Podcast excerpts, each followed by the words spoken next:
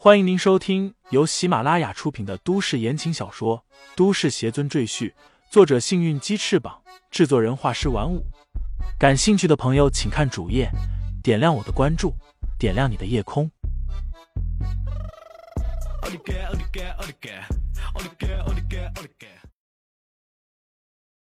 第二百六十七章失落真迹下。张力不动声色，淡淡说道。我们艺术馆也很想和各位合作，不过，各位带来的作品必须经过我们的鉴定。如果是真迹，那自然好说，价格也好谈；但如果是赝品和仿品，那就对不起了，我们不能合作。王元忙说道：“我们的东西都是真的，您大可放心。”口说无凭。张丽一脸不屑说道：“很多人都说他们的东西是真品，但经过我们的专家鉴定之后，无一例外都是假的。所以说，我们现在暂时不要下结论，等明天专家过来，我们再谈不迟。”说完，张丽竟然下了逐客令：“几位，我这里还有事情要办，就不接待了，恕不远送。”再见。王源眉头皱起来，他早就感觉到这个张力对他们似乎有些偏见，说话也不客气。他刚想说话，却被李承前拦住了。李承前低声对王源说道：“我们先走。”王源只好点点头。他有些恼怒的瞪了张丽一眼，然后和李承前、婵儿三人一起走出了艺术馆。师傅，我再找另外一家。咱们不在他们家卖了，咱们东西好，还怕卖不出去。王元气呼呼的说道。李承前却摆摆手说道：“不过是个小角色而已，理他做什么？明天咱们把东西带过去，让他随便鉴定，我们只要钱，其他的都无所谓。”三人在当地找了一家旅馆，开两间房，王元和李承前住在一起。之后。李承前将自己乾坤袋里的艺术品一件一件拿出来进行筛选。没过一会儿，这间四十多平的客房内便摆满了各种各样的艺术品，仿佛成了一个艺术品展览会。其中，周玉古典油画和其他时代的油画就整理出来三十七幅，里面全是各时代各派系的著名画家的作品。而在整理过程中，李承前和王源惊讶的发现，其中竟然有一幅达芬奇的作品，而且还和今天他们在一生艺术馆里看到的张力介绍的那幅仿品一模一样。王源顿时瞪大了眼睛。张力当时在介绍这幅画的时候，他也全都听见了。于是他有些惊愕的对李承前说道：“那个张力不是说，达芬奇这幅救世主已经毁于战火中消失了吗？”怎么会出现在东方斌的收藏室里？难道这幅画一直都没有被毁？李承前点点头，说道：“一定是这个样子的。我相信以东方斌这个家伙的实力，绝对不可能收集到赝品和仿品。所以说，这幅画一定是达芬奇的真迹。”王源顿时兴奋起来，笑道：“张丽说他的那幅仿品有可能价值上千万，甚至上亿。”那我们这幅真迹，岂不是要值十几亿美元？哇哈哈，我们发财了！王源兴奋的大笑着，而李承前却一脸淡然。对于他来说，金钱真的是身外之物。虽然说他现在还需要金钱，但是随着他修为的不断提高，金钱对他的作用将会越来越小。一旦他突破筑基期，达到金丹期。他在地球上几乎就是横行无忌的存在。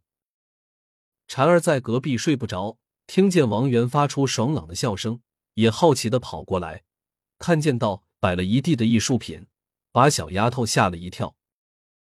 呀，哪来这么多画啊？这些画画的是什么呀？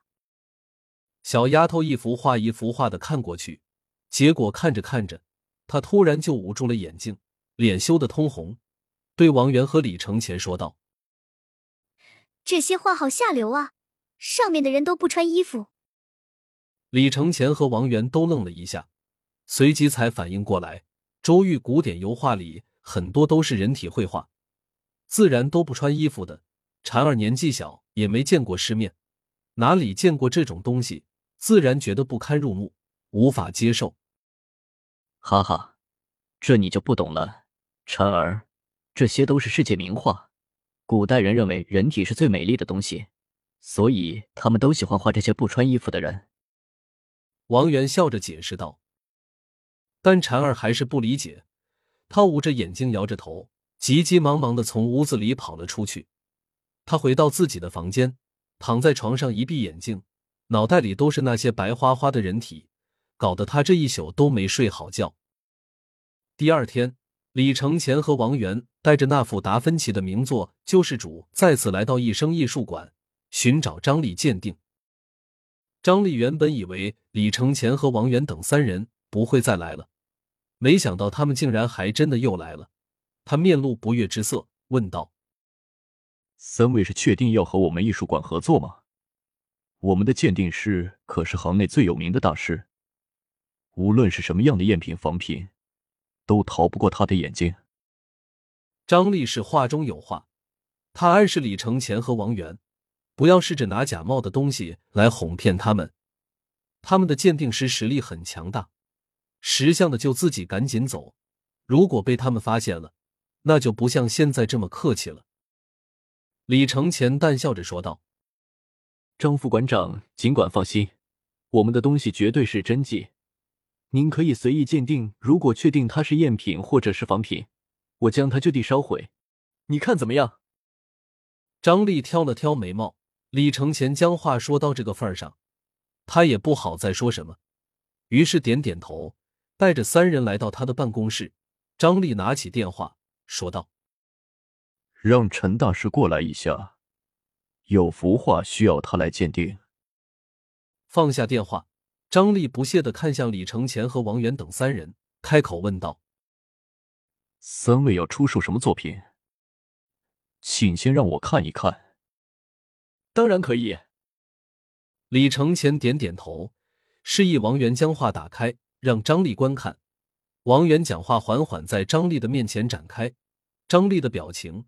由原本漫不经心变得突然凝重起来，最后更是一脸震惊。这，这是达芬奇的《救世主》。张丽的脸色大变。据他所知，这幅画应该已经毁于战火，而且这件事也都是业内公认的事情了，怎么可能又冒出一幅画来？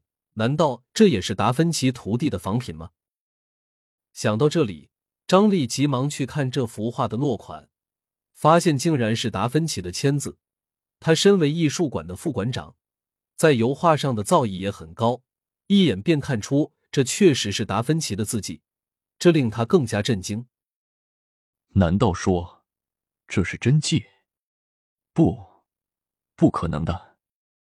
张丽的脸色变了又变，还是等陈大师来再说。我想这说不定又是一件高仿的赝品。没错。一定是这样。其实，如果李承前和王源拿来的是其他作家的作品，张力或许不会这么震惊。但他们拿来的却是大名鼎鼎的达芬奇的作品，而且还是失传的作品，这就令张力更加怀疑他的真伪了。很快，陈大师便提着小包来到了张力的办公室。他见办公室里除了张力之外，还有李承前和王源等三人。不由打量了他们几眼。听众朋友们，本集已播讲完毕，欢迎订阅专辑，投喂月票支持我。你的微醺夜晚，有我的下集陪伴。